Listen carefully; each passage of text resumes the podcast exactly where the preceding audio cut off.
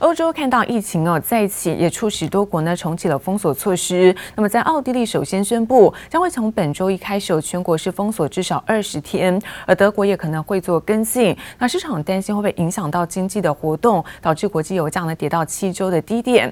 我们看到美股在上周五表现呢是涨跌的互见，而中场道琼大跌了两百六十八点，跌幅部分呢在百分之零点四五。科技股纳斯达克上涨是六十三点，涨幅部分呢是百分之零点四零。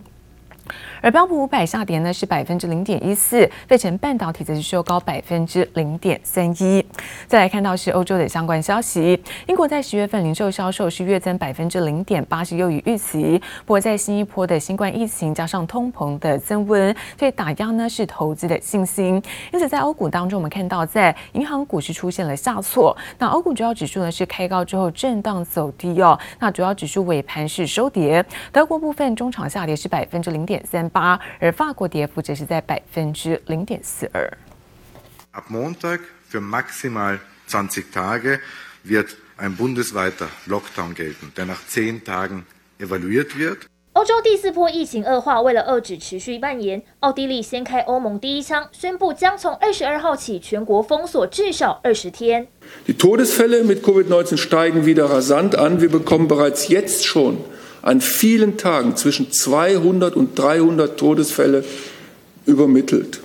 Das ist die Situation heute und wir rechnen damit, dass sie sich in ganz Deutschland auch weiter zuspitzt. 德国疫情同样持续加剧，卫福部长史潘表示，不排除跟进奥地利封城，而其他欧洲国家也纷纷加强防疫行动。斯洛伐克从下周一开始将对未接种疫苗者实施封禁，捷克与希腊也宣布类似措施。市场担心欧洲可能再度普遍实施封禁，影响经济活动。在原油需求可能被削弱的情况下，国际油价十九号收在近七周低点，并连续第四周下跌，创近二十个月以来最长跌势。不过美股涨跌互见，尽管对于疫情的恐慌导致道琼下跌，但纳斯达克指数在科技股的推动下，收盘首次站上一万六千点大关，再创新高。So I think that we're getting a little bit of market jitters here, but people are also processing the fact that now we have vaccines and other therapeutics. So I don't think it's going to be that kind of market crushing event.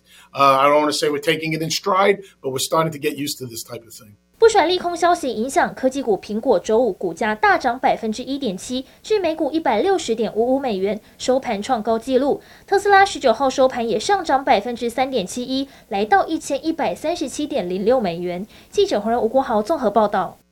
而台股在本周有机会再度挑战万八的大关吗？不过分析师认为，接下来有三大的隐忧，包括是财报行情进入尾声之外，美股最近涨多的回档，还有美国可能怕会陷入在债务违约的相关风险。因此，观察在本周呢整体的盘势，分析师点出了权值股是成为是盘面的要角，而至于在明年会有不错基本面的产业，也会是市场资金的关注焦点。受惠美国科技股带动，周五加权指数一度冲上一万七千九百八十六点，却震荡拉回收黑。台股万八静观情却，分析师点出三大隐忧：除了美国财报周将正式结束，行情跟着迈入尾声外，近期美股从十月十二号以来，光费半就大涨百分之二十二，涨幅过大，恐面临修正。再加上美国将在十二月十五号达到举债上限，近期台股恐随着国际股市震荡。A revised projection says the federal government is likely to run into problems paying its bills by December 15th. The original deadline to raise or suspend the debt ceiling was December 3rd. 如果美国陷入债务违约，乐观情绪风向可能因此转变。台股若要持续上攻，分析师也点出，全指股将成为盘面要角。市场除了转向未来二零二二年有不错基本面的产业，像是网通、ABF 载板、第三代半导体外，同时也看好包括 IC 设计、电动车、元宇宙以及低轨卫星等题材，都渴望持续有发挥空间。在纳斯达克跟费城半导体出现一个创新高的格局之下。那下周我想比较有机会是有半导体，特别是这个晶圆双雄，那做一个领军，做个上攻，甚至是这个基期比较低的哈，像这个面板双虎、友达跟群创的部分哦。那另外还有一块就是说沉寂很久这个航运股的部分。未来一周，台达电以及中信金两大企业在十一月二十三号都将举办法说会，台剧、富邦金法说则在十一月二十四号和十一月二十五号接力登场。十一月二十六号还有彰银以及德律。释出营运展望，同时十月份的外销订单、工业生产指数以及第三季的经济成长率也将公布，就看台湾基本面是否持续亮眼，支撑台股继续上攻。记者林威星、陈彦宏台北采访报道。而对于科技业来说，能够到苹果工作是很多人的梦想。那薪资部分当然也是相当的值得期待。最近看到美国的外籍劳工认证处公布了苹果在近一千份的工作签证的相关资讯，那其中就有工程师哦，最高达到年薪呢是三十五万美元，超过台币呢是九百万元，而最低部分有十点六万美元，也有让人相当羡慕的三百万台币高薪。壮观的苹果总部 Apple Park 是世界最贵建筑之一，对科技业来说，能到这里工作是许多人的梦想。薪资部分当然也值得期待。而美国外籍劳工认证处近日公布了最新工资数据，苹果外籍员工薪资最高达到年薪三十五万美元，相当于台币九百七十二万；最低则是十万六千五百美元，也有三百万台币。苹果。给的薪水这部分到底可以赚多少钱？基本上这个 structure 呢，就是分三个部分：base salary、bonus 跟 stock RSU。苹果工程师做四到六年。底薪差不多有可能十三十四万，bonus 每年大概一万左右，股票大概六万。虽然这项薪酬数字并没有股票奖励等资料，但从中还是可以大致了解苹果软体工程师、电气工程师、电脑和资讯系统经理及系统师等职位的薪水。苹果持续招募大批持有签证的外籍员工，壮大自家各产品线业务规模。根据彭博新闻最新报道，苹果积极开发的 Apple Car 将打造为全自驾电动车推出时程也已经确定。TechBytes, a self-driving electric car, may be Apple's next big thing. The tech giant is reportedly working to put a futuristic vehicle on the road by 2025. Sources tell Bloomberg the goal is to make the Apple car fully autonomous. That means no pedals, no steering, and no input from anyone on board. 苹果 Apple Car 可能比原先规划的五到七年时程还要早推出。美系外资出具报告，看好代工大厂红海，还有南韩现代汽车、起亚汽车、日本的 Panasonic、TDK 等十一家亚洲供应链渴望受惠。苹果对这款车可说是野心勃勃，也显示电动车商机已成为兵家必争之地。记者综合报道。而日本首相岸田文雄在周五呢，首度提出，那么规模超过五十五点七兆日元的日本史上最大振兴经济的方案，其中将资助这个到日本设厂的半导体企业，同时也暗示将会补助台积电至少一半或是更多的相关经费。而受到利多消息激励之下，台积电 ADR 在周五呢是上涨百分之零点四一，来到最新一百二十四点二六美元。台积电熊本晶圆厂获得日本政府承诺支持，日本首相岸田文雄十九号首度提出振兴经济方案，财政支出达五十五点七兆日元，约新台币十三点五兆元。岸田文雄再次强调台积电的重要。日本经济新闻更报道，将透过新设基金补助台积电设厂至少一半经费。えあの今主要国は巨额の予算を投じて先端半导体工场の诱致合戦を繰り広げており。 半導体の安定供給体制の構築はまさに安全保障の観点からも非常に重要だと思っています。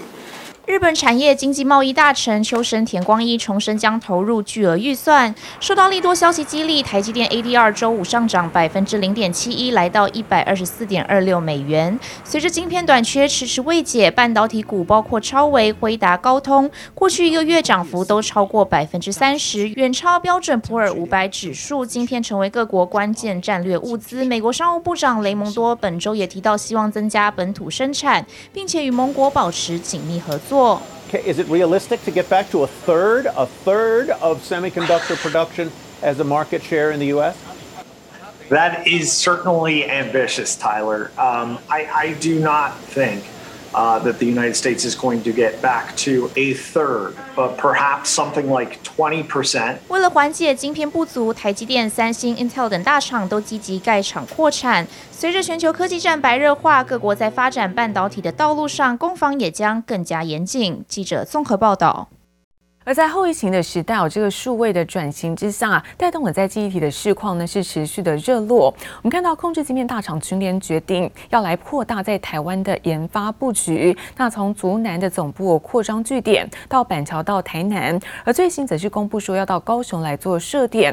看到这一位呢是刚卸下董事长职位的群联的执行长潘建成，他也出席了自家哦公司在五期的一个新建的厂房的启用，还有在一些上梁的典礼时，他也表示。在元宇宙包括车用五 G 的应用之下，这个记忆体的需求将会越来越大，而且五年之内看不到天花板。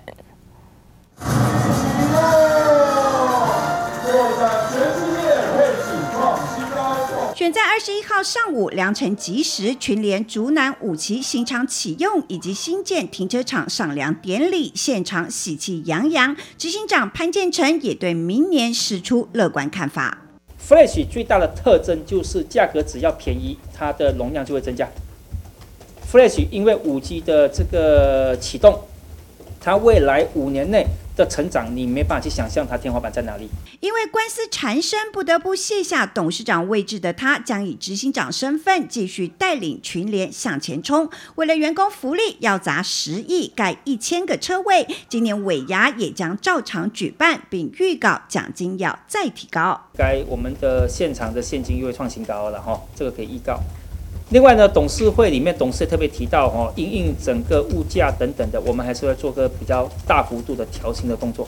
科技业受惠后疫情时代转型数位化需求大增，今年营收获利普遍创新高，人力增加的速度更是前所未有。去年在台湾的研发单位还要前进高雄设点。高雄呃，因为上礼拜跟高雄那边有在联络，那我也承诺会那边设个据点。呃，初期是五十人，长期目标是两百到三百。除了高雄，还有台南板桥据点分散，有利当地征才，而整体研发人力渴望突破到三千人规模。潘建成更看好快闪记忆体在未来自驾车的应用，所以它需要很强的计算力，它需要很高速的传输，同时它需要有很大很可靠的存储。全联电子已经帮全球两家半导体厂在开发自驾车高容量企业级的 controller。自驾车就是一部跑在马路上的电脑伺服器，相关半导体的应用只会多不会少，而控制晶片需求恐怕远远无法满足。记者朱月英、有着苗丽采访报道。而元宇宙成为是近期最夯的相关的话题。不过要进入到元宇宙，必须要先准备好相关的 VR 设备，才能够顺利的来做加入。而目前在市面上 VR 的装置呢，种类相当多，那么功能也大不相同，价格差距大，到底应该要怎么样挑选？那当然就建议可以从品牌、包括用途跟预算这三大关键来下手。